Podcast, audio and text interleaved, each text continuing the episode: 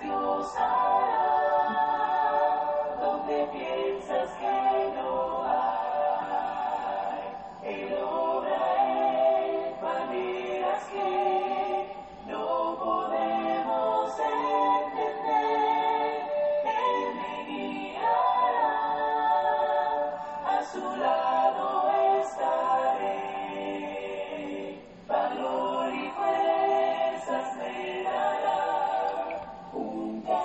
Queridos hermanos y amigos, que Dios derrame muchas y grandes bendiciones sobre su vida en este hermoso día.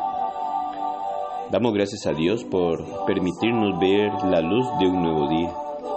Gracias a cada uno de ustedes por tomar de su tiempo y meditar en la palabra de nuestro Dios con nosotros. Recibe un saludo de la Iglesia Cristo en Siquirres. Para nosotros es un gran privilegio el poder contar con este medio y así poder compartir la palabra de nuestro Dios y meditar en ella. De esta forma vamos a conocer qué es lo que Dios quiere para nuestra vida y cómo nosotros podemos prepararnos para el gran día del juicio final, ya que todo ser humano tendrá que estar delante de nuestro Señor, ser juzgado por Él y entonces será determinado por nuestro Dios según lo que hayamos hecho en esta vida, el ir a morar eternamente con Él o estar excluidos completamente de Él y ser lanzados a un lugar de sufrimiento al cual ningún ser humano desea ir. Sin embargo, necesitamos nosotros conocer la voluntad de Dios para no ir a ese lugar tan doloroso. Jeremías capítulo 9, versículos 23 y 24 nos dice, Así dijo Jehová, no se alabe el sabio en su sabiduría, ni en su valentía se alabe el valiente, ni el rico se alabe en sus riquezas. Mas alábese en esto el que se hubiere de alabar, en entenderme y conocerme, que yo soy Jehová, que hago misericordia, juicio y justicia en la tierra, porque estas cosas quiero, dice Jehová.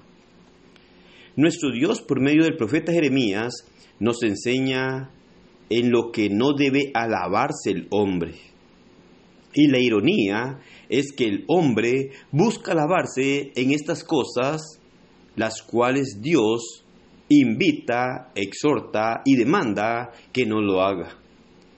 Dios, con toda su sabiduría, llega a alertar al hombre para que no busque alabarse de esta manera, ya que esto no le traerá nada bueno en su vida, porque no es lo que Dios quiere.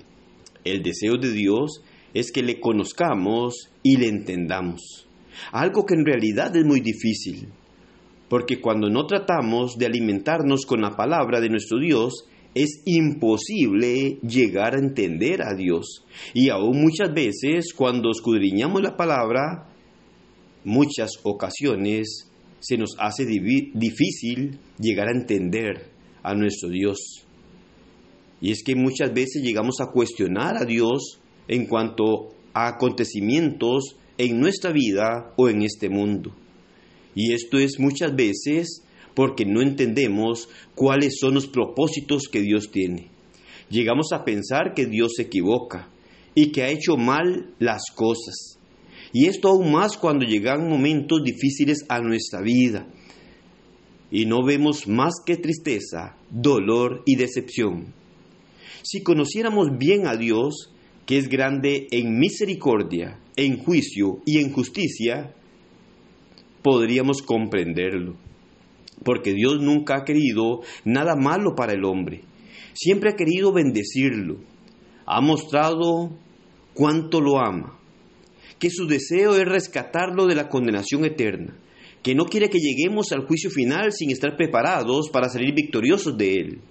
Que el lugar de castigo no fue diseñado en realidad para el ser humano. Que él como nuestro creador solo desea lo bueno para nosotros. Solo desea beneficiarnos y darnos lo mejor para nuestro provecho. Lastimosamente, el hombre no se acerca a Dios para entenderlo y conocerlo. Antes de esto, empieza a alabarse en sus éxitos, en su propia sabiduría, en sus riquezas, en su fortaleza, cosas que no sirven para nada bueno. Son vanidad y es lo que existe bajo el sol, como lo menciona Salomón en el libro de Eclesiastés. Qué cortos somos de vista, qué cortos somos en entendimiento cuando nos hace falta el conocimiento de nuestro Dios para poder entenderle y comprenderle. Dios requiere de nuestra vida lo mejor y Él quiere beneficiarnos, tanto así que dio a su Hijo para que muriera en la cruz por nosotros y así rescatarnos y reconciliarnos con Él. Dios ha mostrado misericordia a través de los tiempos, ha mostrado justicia y juicio. Y hoy en día el ser humano no quiere escuchar a nuestro Dios para ponerse a cuenta con Él. Se ha dedicado a mirar sus logros, sus éxitos, sus riquezas, sus bienes, y se ha olvidado de conocer a Dios. Pero Dios a través de su palabra nos muestra que Dios es un Dios amoroso, pero también nos muestra que es un Dios de fuego consumidor, cosa que muchas personas no quieren llegar a conocerlo hoy. Pero si nosotros desobedecemos las normas de Dios hoy, llegará el día en el cual conoceremos a Dios, pero no como el misericordioso, no como el amoroso, sino como el gran juez justo que dará a cada quien lo que merece. Y es por eso que debemos nosotros hoy preocuparnos en aprovechar el tiempo que Dios nos da para que Dios nos llene de su sabiduría para comprenderlo y entenderlo por medio de su palabra. Solo de esta manera podremos encontrar la preparación que debemos tener para salir victoriosos en el gran día del juicio final. La fuerza, la sabiduría humana, las riquezas no nos ayudarán en ese día. Tenemos el consejo de Dios y debemos de buscarlo día tras día, el cual es conocerle y entenderle, para que podamos hacer en nuestra vida las cosas de acuerdo a su voluntad.